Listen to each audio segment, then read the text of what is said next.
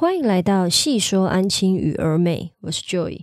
我会在这个 podcast 跟你分享我当安亲班老师还有儿童美语老师多年的一个代班经验，希望可以给你带来帮助哦。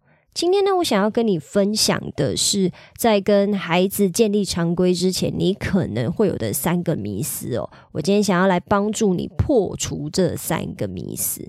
我最喜欢讲的一句话呢，就是安亲班老师不是来教国语、数学，也不是来协助孩子写作业的。安亲班老师最重要、最重要的使命呢，其实是来帮助孩子建立常规的。你去想一下，毕竟我们面对的是国小的孩子嘛。那所谓国小的孩子，他们是不是在很多的学习上面，或者是人际关系啊、平常日常的生活这一些作息上面，其实他们还没有一个就是比较合理或者是比较适当的一个。常规哦，他们其实这些东西是没有的。或许他们从幼稚园开始就一直都有在学习，可是幼稚园的时候还是是宝宝嘛，所以可能学的东西呢还不是那么的全面。那进入国小就有一点不太一样了。小一到小六是一个很明显的成长的阶段。那我们安亲班老师要怎么利用这一段时间来帮助孩子，就是建立一些很基本的常规，让他们的不管是在生活中啊，或者是学业学习上面，人际相呃人际关系的相处上面，或者是比如说跟爸爸妈妈的相处啊，我们到底要怎么样帮助他们，可以让他们越来越可以自理自己的生活，甚至是做得越来越好？我觉得这个部分呢，就是靠安静班老师来帮孩子建立常规哦。当然，可能有的人会觉得说，建立常规这件事情，可能安静班老师就最主要就是要负责，比如说写作业这一块嘛。那剩下其他的都是靠爸爸妈妈，毕竟他们花很多时间待在家里嘛。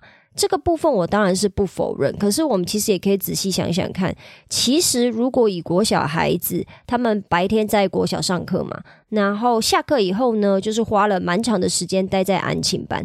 其实严格来说，孩子一到五在家里的时间也没有那么长，父母给他们的潜移默化，或者是给他们的一些，比如说观念，这些是我们比较没有办法改变的。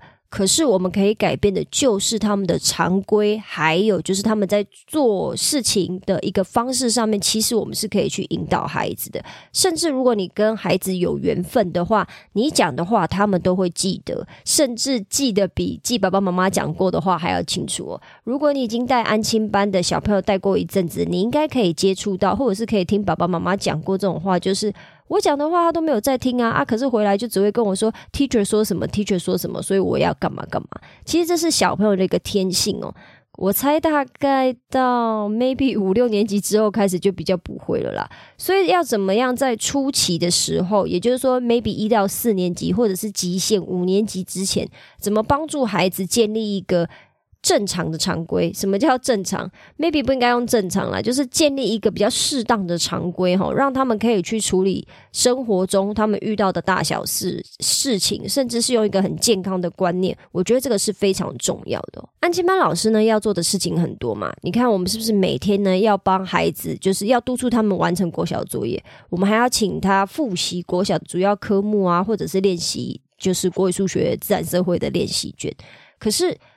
我们去想想看，有没有更好的办法可以让孩子更自动自发的去完成我刚刚说的那些任务？比如说时间到点儿了，他们就知道呃，赶快去写作业啊。我们工作业写完的时候，要先去写什么练习卷啊？写完练习卷以后，最好还不要来烦我啊，可以自己去交换改啊。交换改以后呢，我才需要知道有哪一些题目很多人错嘛。那很多人错的话，我们是不是就要一起来讲解？不需要我每天重复一样的话，或者是你知道生一样的气，或者是发一样的疯。我们到底要怎么样可以做到这件事情呢？有一个方法，就是为自己的孩子，为自己班级的孩子，也就是你的代班的孩子，量身定做一套班级常规哦。这就是一个非常非常好的解法。为什么我要特别强调说量身定做一套班级的常规呢？因为建立班级常规这件事情，一定会有一个大框架，是每一个班级的小朋友都要做到的，或者是比如说我最在意的事情。如果你有听我之前的 podcast 的话，你应该可以知道，我跟我们班的孩子说，我最在意的三件事，或者是我们班的三个天条，绝对不可以打破的规则呢，就是不可以不写作业，不可以说谎，不可以没礼貌。这个是我不管带哪一个班级，我都一定会有的三个天条哦。也就是说，这三条规矩是。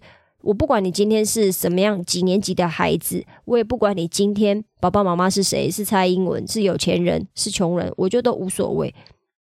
今天只要你是我的孩子，你就是这三条规矩就是不准打破。可是这三条规矩以下的细项的规矩。到底要怎么样去建立，就是要看每一班的孩子的个性，还有整体的家长的属性跟风气。这个部分呢，就是要靠老师去慢慢的摸索。当然，我自己也有我自己的一套方式啊。可是，在建立这三个呃，在建立这些常规之前呢，我想要先帮助你打破三个迷思哦。就是你今天如果有开始考虑要去帮孩子建立常规，甚至是你觉得说。有啊，我平常就有在帮孩子建立常规啊，我都有在跟他们讲说进班的时候应该要怎样，可是他们都没有在听。我每天都要花很多力气去大吼大叫，让他们赶快去写作业。假设你今天还没有帮你的孩子建立常规，或者是你觉得你有在建立常规，可是你建立常规的效果不是很好，比如说你每天还是需要大吼大叫啊，或者是你知道追在孩子的屁股后面跑，就是叫他们要做这个做那个。我希望你在思考你的常规之前呢，先帮助你打破三个迷思哦。Hello，这是我自己的广告。我现在开了一个线上工作坊，叫做安亲班老师四周训练营哦。这个训练营为期四周，每周的训练主题分别为如何建立规矩、如何建立赏罚系统、如何分配工作任务，以及与家长建立感情哦。目前这个线上工作坊呢还在调整的阶段，需要有兴趣的你来上课，并且告诉我你的想法还有反馈。我打算先协助十位老师建立代班规则等一系列流程，让你可以准时下班、超前部署，甚至喜欢上与孩子相处哦。也因为还在调整的阶段，所以是不收取任何费用的。我唯一的要求呢，就是要请你按时完成作业，并且交作业给我，告诉我你的想法还有你的建议，让我可以调整我的课程内容，做出最有帮助的课程。如果你有兴趣，欢迎在 Twitter、脸书或资讯栏的问卷调查中跟我联络。目前我正在协助四位安庆班老师建立代班流程，欢迎加入我们的行列哦。现在回到 Podcast 喽。第一个迷思呢，就是建立常规会不会很难呢？我相信在要初期建立一套规矩的时候，有的人可能就是，尤其是没经验或比较没经验的老师，一定会觉得建立常规这件事情可能又麻烦又难，就是。没有一个方向嘛，我就是头很痛啊！我每天光是要看小朋友的作业，然后要应对家长、应对恐龙家长，甚至要跟主管还有同事过招，我就已经快要累死了。我哪有空去想那些常规？烦死了，有够难。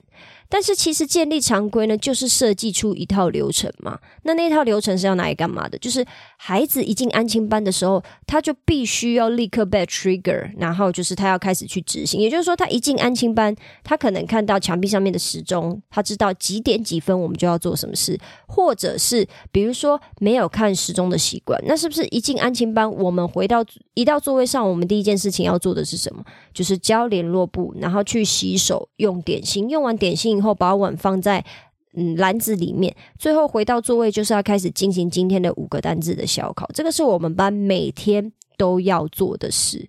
那你要记得，你不可能用要求六年级孩子的标准去要求一年级，也就是说，我的常规有可能还是都差不多，不会差很多，但是我要求的强度是不一样的，我要求的程度是比不一样的。比如说我刚刚说的，我们班的孩子一进班就做什么事情，这个原则上一到六年级其实要做的都差不多了，就是你进班就是一定是先交联络簿嘛，然后再去洗手吃点心，这个没有问题。只是说在后续，比如说是要考五个单字吗？还是说因为他们今天是一年级的孩子，所以我们就是先要求一天考三个就好，甚至是初期的时候考三个，等到过一两个礼拜大家都习惯以后，我们再来一天考五个。那一天考五个以后。比如说，你考的不是很理想，那我的处罚又会是什么呢？我给一年级孩子的处罚一定会相对的比较没有那么重，那给五六年级的孩子的处罚就相对的会比较重一点嘛。这个就是根据孩子年龄不同来去，就是做你要求程度的不同去做一个调整嘛，然后再针对不同的需求去拆解你的步骤哦。比如说我刚刚说的是孩子一进班的步骤嘛。那如果今天是写功课的步骤呢？就是写功课的常规呢？像我们班的常规，其实我有在之前的 podcast 做分享了。那我这边还是稍微讲一下，我们班写功课的常规很简单，你只要要开始写作业呢，一律都是先写数学再写国语嘛。那特殊例子当然就是另外要求，比如说他数学写的比国语还要久非常多的，那你就是先去写国语再写数学，写完以后必须要签。在页数上面圈起来，让我知道说今天我要看的是这两页，交到我的座位上面。因为我们班的教室还算宽敞啊，因为我已经有陆续跟几个老师聊过，或者是咨询过，有的老师的教室真的比较小，可能比较不好让孩子走过来交作业。可是我觉得这个都是可以慢慢去克服的。让孩子过来交作业以后呢，他们就是还需要留意到拿作业给我的时候，必须要连着解答一起拿过来给我。我是不会自己找解答的，我干嘛要自己找呢？小朋友时间比较多，让小朋友去找解答，夹好以后放过来。如果是下一位孩子要交功课的话，他必须要把他自己的功课放在最下面了，也就是说，他不可以走过来就直接往上叠，往上叠的话就会造成不公平的现象嘛。然后我检查完他们的作业以后呢，如果是完全没有问题的，我不会马上叫他们，我就会丢在旁边的桌上或丢在旁边的地板上，因为我的桌子比较小，比较少一点，所以我没有办法再把检查完的功课放在桌上，我就是先放在地板上。啊，我也跟我们班的孩子解释过了，为什么我会做这些事情。根据这一些流程来去，就是慢逐一的拆解，就是你要建立的常规这些。那其实都可以透过什么？透过你从今天开始决定要去做这件事情后，慢慢的去优化。最难的是什么？最难的就是其实，在脑子里面空想，想不出一个所以然。我会建议你不用空想，今天进班以后开始直接执行。你来想想看，你的第一个常规要做什么事情？你甚至可以怎么样？你可以跟你的孩子讨论的，不要轻易。就是不要小看孩子哦，小朋友其实有时候在某一些想法上面是比大人还要聪明很多很多倍的。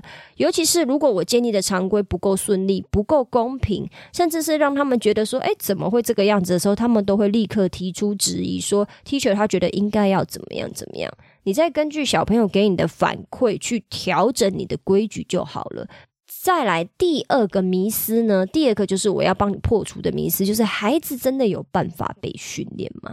你听我刚刚第一个分享，你应该就可以知道，其实孩子是真的可以被训练的啊！因为我就是带过那么多批的孩子，我每一批孩子都是这么训练的。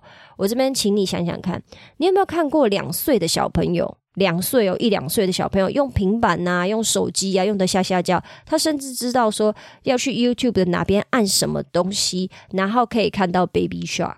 最近我朋友的侄女。可能就是在开始学习，就是用手机这件事情。那当然一开始他完全不知道那是什么嘛，后来就慢慢的越来越会用。他还知道说哦，我要去按什么东西，然后手机会出现什么东西，然后他就可以达到他的目的哦。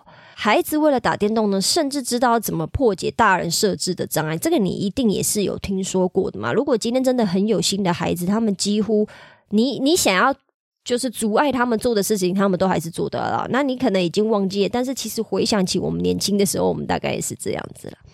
孩子其实是完全可以被训练遵守常规的。为什么没有办法遵守常规呢？就是有可能是你的常规的规矩没有足够的明确，或者是你也没有配合适当的赏罚系统，也就是。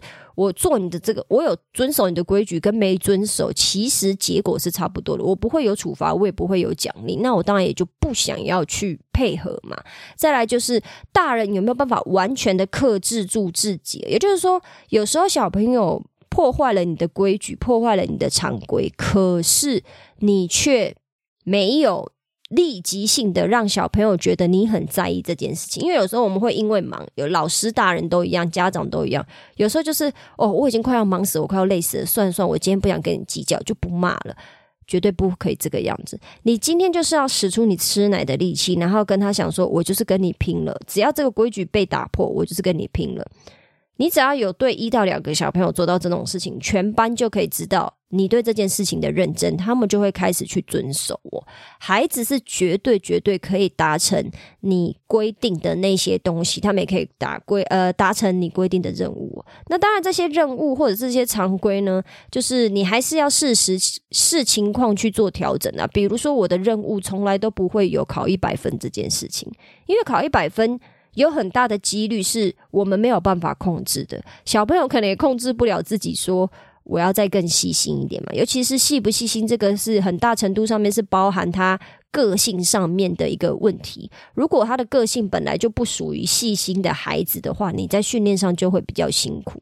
针对孩子细不细心这一块，有没有办法训练？有没有办法再用另外一套小常规来训练呢？我个人觉得还是是可以的，只是就是 CP 值的问题。你到底要花多少的时间，或者是多少的资源跟你的精力来去让孩子达成考试考一百分，然后写东西的时候非常非常的仔细呢？我觉得这个是老师需要去考虑的一个点哦。最后一个迷思呢，也就是第三个迷思啊，就是花这么长的时间建立常规，到底值不值得？哦，这个部分呢，是我自己假设没有在做建立常规的老师心里面会有的疑问呢，也就是我每天进来，光是看功课，跟刚刚一样老老问题，就是我每天。进班，然后花那么多时间跟小朋友就写功课啊，在那边追来追去啊，还要想办法处理家长啊、处理主管、处理同事间的这些问题，我都已经快要累死了。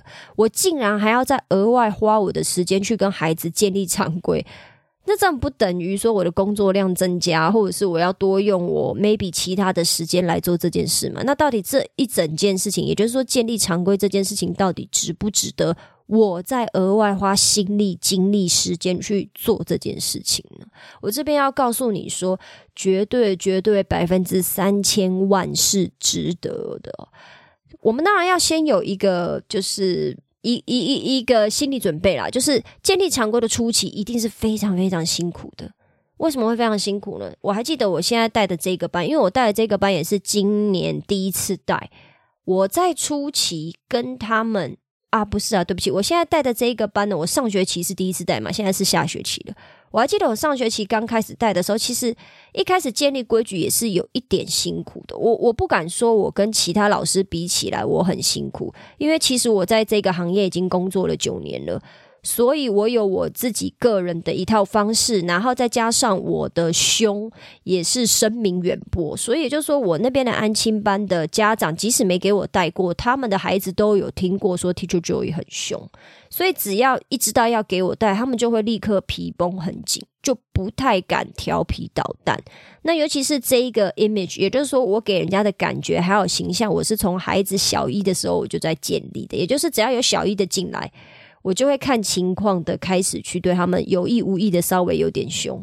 那为什么要这样呢？这样就是未来他们在给我带到的时候，他们会知道皮要绷很紧了。那这个当然也是因为我自己个性的关系了。我本来就是会是一个凶的老师。我在带这个班的时候，我初期也是很辛苦。为什么？建立常规对我来讲不辛苦，辛苦的是跟家长沟通这一块。还好这个班级的小朋友其实真的算乖，然后他们在 follow 规矩这一个部分上面也没有遇到太多的问题，也因而家长并没有屡次屡屡跟我抱怨说小朋友抱怨我太凶不想要来。所以其实这个部分我个人是觉得还好。但是我想要请你思考一下，你是想要开学到结束的这五个多月，每天班上都闹哄哄的，还是你要跟我一样，就是开学的第一个月辛苦一点哦？比如说这四个礼拜，我们花点时间跟小朋友建立常规，然后好好的要求这一个月辛苦一点嘛。可是接下来的四个多月，每天都可以享受到，比如说写作业的时候，他们就是很安静啊。的这种小确幸，或者是孩子的自动自发哦，孩子的自动自发，我跟你讲，这个真的也是可以训练出来的。尤其是今天孩子知道你的规矩，知道你的规矩很明确，然后也知道你会给他该有的，比如说奖励或者是该有的处罚的时候，他们真的就是有办法自己去做好他们该做的事。这个是真的。我前几天呢，因为在楼下跟家长，因为我们班的教室在四楼嘛，那我那个时候在楼下跟家长就是做了一下最近小朋友学习状况的一个讨论，那讨论的比较久一点。我去一楼跟家长聊天之前呢，我们班大概还有三四个小朋友都还在写作业。那我当然也是跟小朋友讲说啊，谁谁谁来了，所以我要下去一下。如果你们怎么样的话，请你们怎么就是该做什么事情，我稍微交代一下。后来我在讲完话，因为就讲很久，讲了二十分钟。我再回到班上的时候呢，班上全班的小朋友都走光了。可是每一个椅子都搬好了，甚至冷气也帮我关掉了，然后还帮我留了一盏灯。我们班我们班总共会有三排灯，他们帮我留了，就是只有我座位的那一排，剩下的灯全部都关掉了。然后地上也都没有大的垃圾，还是会有小垃圾，这是无所谓，但是都大的垃圾全部都收到垃圾桶里面了。然后帮我的座位留了一盏灯。我开门的那一瞬间，我真的是有一点吓到，想说哇，我真的好感动哦，就是。你们可以在没有大人的情况下，仍然知道要把事情做好。这件事情真的是会让大人，不管是让父母或者是让老师们感动的。所以我为什么要特别提这件事情，就是要让你可以稍微感受一下。比如说，如果你今天真的像我一样遇到这种状况，可是你明明就有一段时间没在班上。但是回到班上以后，你还是发现大家这么的守规矩，大家在做该做的事，甚至是他们把事情都处理好以后，自己呃爸爸妈妈来接他们就被叫叫叫回家，他们就自己回家。你去试着想象一下那个画面，应该都可以跟我一样很感动。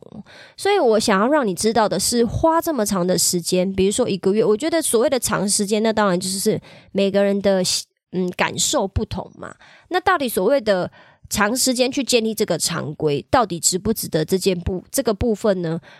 或许你还是会觉得不值得，因为你会觉得你快要累死了，你没有空去想这件事情。可是我这边就是要提出，就是要呼吁哦，应该是要用“呼吁”这个字吧。就是我会希望你可以先试着做做看。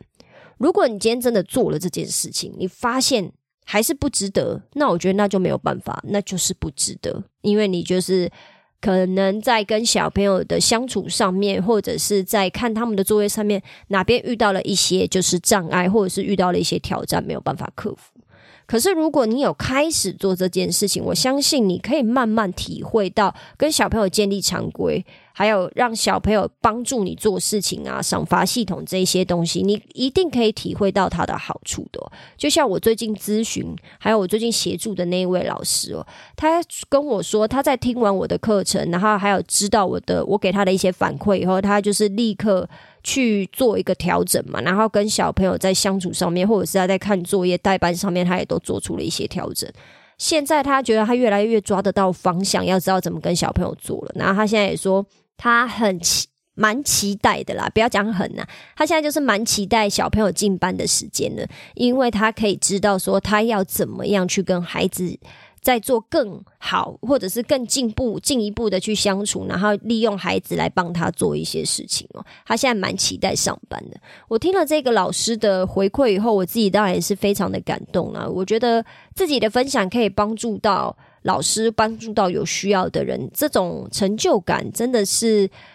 跟协助孩子是完全不一样的，我觉得两边都很棒。那我是希望说，我的这一个，我的这一些分享，或者是甚至到时候我的课程，都可以给大家带来分享，来让越来越多的安亲班老师可以感受到说，其实安亲班工作。真的不用你心里面想的这么痛苦，我们只是还没有找对方法。只要我们找对方法，去跟家长、去跟主管、去跟小朋友相处，然后我们来彼此沟通协作的话，一定都会迎刃而解。我不敢讲说就是可以完全化解掉你的问题，可是我相信有百分之七十的痛苦都可以带走。最后，我想跟你说的是，就是要跟孩子建立常规呢，绝对是你在安亲班工作当安亲班老师最好的解法哦。那如果你今天就是建立好了那个常规，你是不是就会有省下来的时间？省下来的时间呢，再麻烦你留一些，比如说给家长沟通啊，跟同事的相处啊，跟主管的应对啊，那这样你在安亲班的工作就可以如鱼得水喽。以上就是我今天的分享啦，希望我今天的分享对你有帮助。如果你有其他想法，或你希望我针对今天的主题或内容中的哪个部分做更深入的讨论，也麻烦你在评论区留下你的想法哦。如果你喜欢我今天的分享，也麻烦你在 Apple Podcast 或 Spotify Podcast 留下五星好评，并且把这一集分享给其他的朋友知道哦。我知道你的生活非常忙碌，所以我非常感谢你花时间听了这集 Podcast。有你的支持跟分享，是我创作最大的动力。那我们今天就先这样喽，我们下次见，拜拜。